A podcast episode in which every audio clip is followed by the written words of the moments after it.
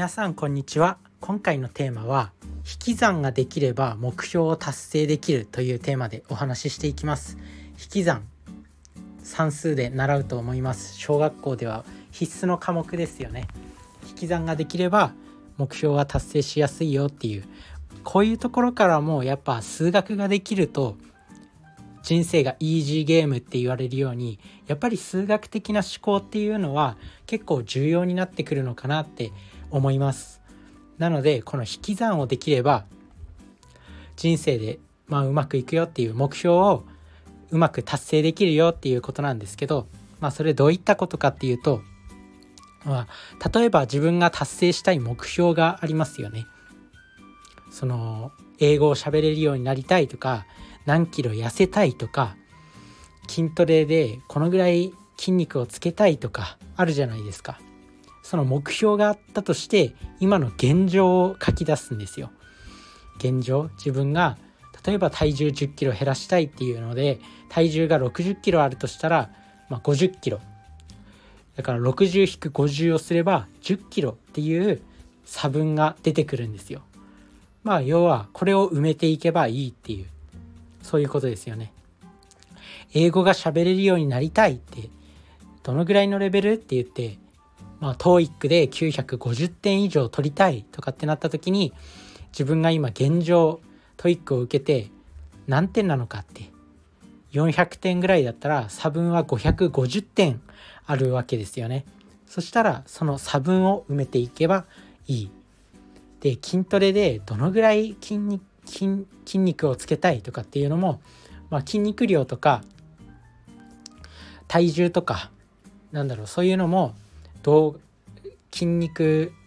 中山筋肉みたいな筋肉系 YouTuber とかって今いたりするじゃないですか。そういう人の動画を見て見たりとか体重を実際に測ってみて数値化したりとかそういう理想の状態があるんですよね。その状態にその状態から自分の今の現状を引き算してその差分をまず出す。まあ、こうこうして出た差分があると思うんですけどそれを埋めるための計画を立てればいいんですよ要はそういうこと。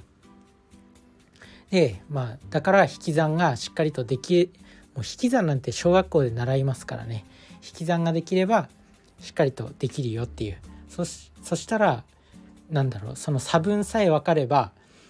実際に計画も立てやすいですよね。10キロ痩せたいとかだったら1ヶ月に1キロ1ヶ月に1キロ落とすためにはどうすればいいのかっていう、まあ、行動に落とし込んでいける英語も TOEIC950 点取りたいってなったら、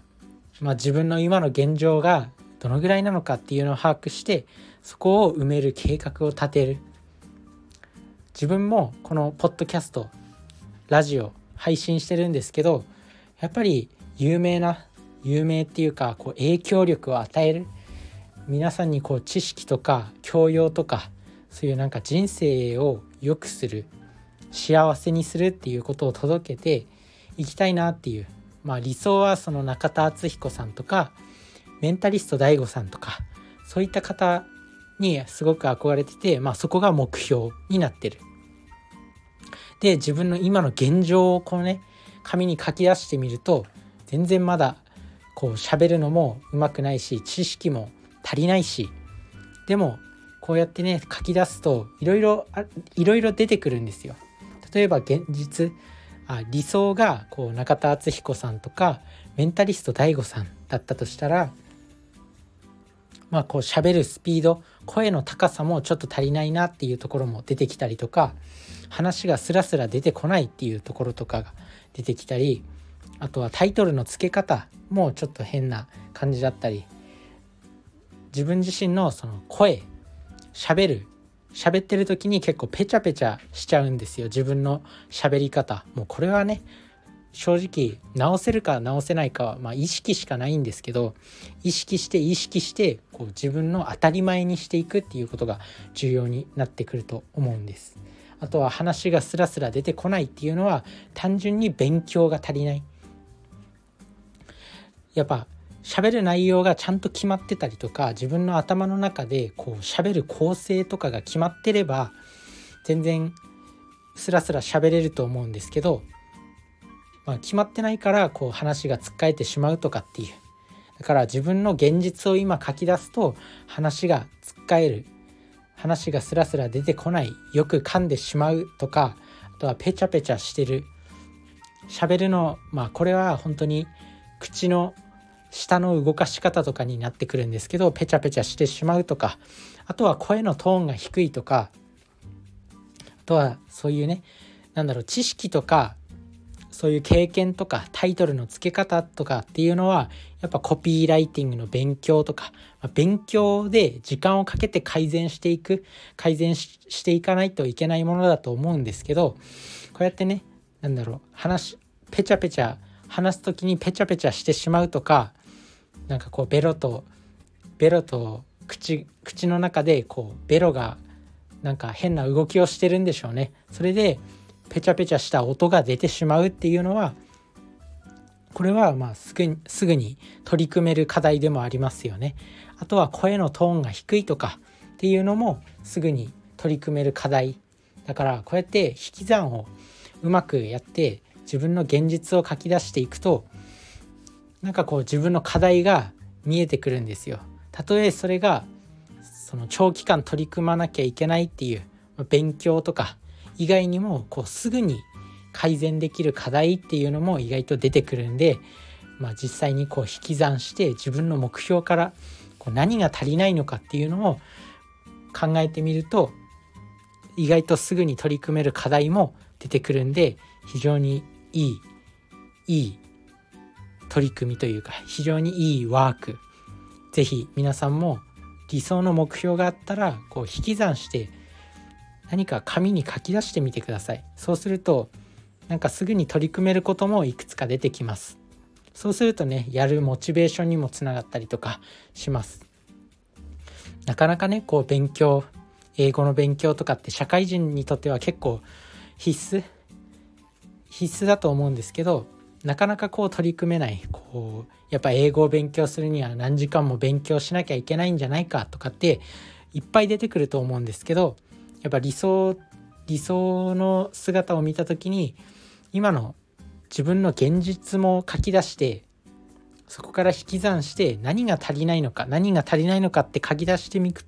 書き出していくといくつか課題が生まれてくると思います。例えば単語単語が単語を全然覚えてないとかだったら1日10個からでも単語を覚えられると思うし長文が全然理解できないとかだったらなんか英語の英語のペーパーペーパーバッグっていうのかな。ペーパーブックっていうのを少し読んでみるとかでもいいしもうなんだろう。本当にちょっとちょっとでもできることを書き出していくといいと思います。あとは英語の勉強でシャドーイングっていうのが大事なんですけどなんかまずはネットフリックスの映画を映画？ネットフリックスで洋画を見るとかそういう本当にストレスの少ないところからもどんどん取り組んでいけると思います。なので是非自分の目標目標から自分の現実を引き算してその差分を出して何が足りないのかっていうのを実際に書き出してみるといいと思います。是非やってみてください。だからまあ数学数学的な思考が非常に人生において有効なんだなっていうふうに思います。皆さんの人生が良くなることを願ってます。バイバーイ。